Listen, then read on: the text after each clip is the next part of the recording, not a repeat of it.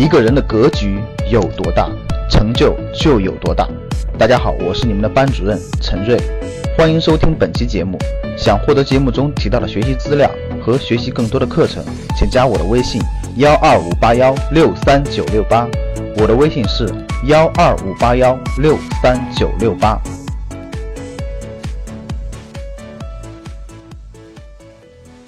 啊，最近世界各国都负利率的，大家知道很多国家都负利率了，日本啊、瑞典啊、瑞士都是负利率了。前阵有个新闻特别有意思，你们知道最近日本什么什么特别畅销吗？最近日本保险柜特别畅销，大家知道吗？保险柜，保险柜特别畅销，你们知道为什么吗？大家回答一下我为什么？就保险柜特别畅销，因为原来咱们把钱是放在哪儿？是不是放在银行？放银行不管怎么地，一年能拿个百分之一二的利一二的这个利息呢。现在的钱放在银行，放一百块钱进去拿的时候只有九十八块钱了，负利率大家听懂了吗？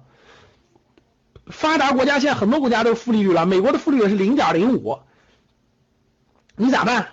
所以日本百姓一看，我还不如把钱直接存到我家保险柜里呢，至少利率至少 不会贬值，至少至少不会这个这个这个变成负利率，我存我还得给银行钱。这就是现实，各位，这就是现实。我问你们，未来中国会不会负利率？未来中国利率会不会变成负的？呃，打一的人说明还是有考虑的，一定会，只是时间问题，只是时间问题，一定会。你放宽心吧啊，利率一定是逐渐下降的。所以呢，各位听，各位，通货膨胀和货币贬值是一个板上钉钉的事儿，就是它一定会逐渐贬值，逐渐贬值的。那它不会升值是很短暂的啊，一定是逐渐贬值、逐渐贬值的。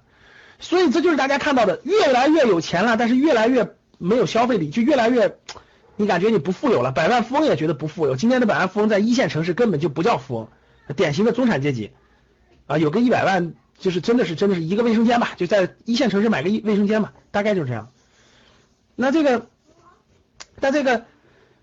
那这个你只要不买资产，各位听好了，你都是贬值。刚才有人说了，老师讲一下保险，保险是资产吗？我问你们，保险就是一个合同，对不对？那个合同告诉你二十年后，我给大家一讲就明白了。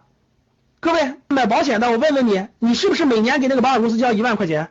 然后他让你交二十年，对不对？然后告诉你二十年之后、三十年之后每年返你多少钱？你压根都没想一想，二十年后你那一万块钱还值不值钱了？大家能听懂我说的话吗？举个例子啊。一年存一万块钱，二十年存了二十万，然后那个他告诉你说到二十年后返你百分之一百五十，对不对？各位你好好想一想，二十现在的二十万到二十年后二十万，你知道值多少钱吗？我可以明确告诉你，比现在两万块钱的购买力都低，你信不信？懂了吗？就是人家确实到时候给了你三十万，所尊敬的张女士。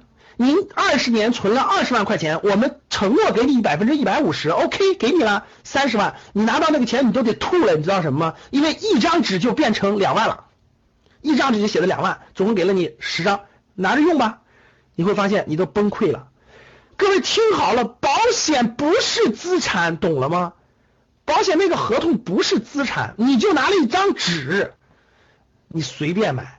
我不是说保险不好啊，保险只能买消费型保险，不要买投资理财型保险。记住，买买一些特殊的意外险，买一些那个那啥诈骗，不要买投资理财型的啊，只能买资产。只要不买资产，一定会贬值的。记住，想获得更多投资理财、创业、财经等干货内容的朋友们，请加微信幺二五八幺六三九六八及我们的 QQ 交流群。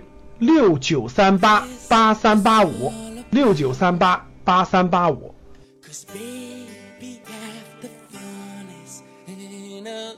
Figure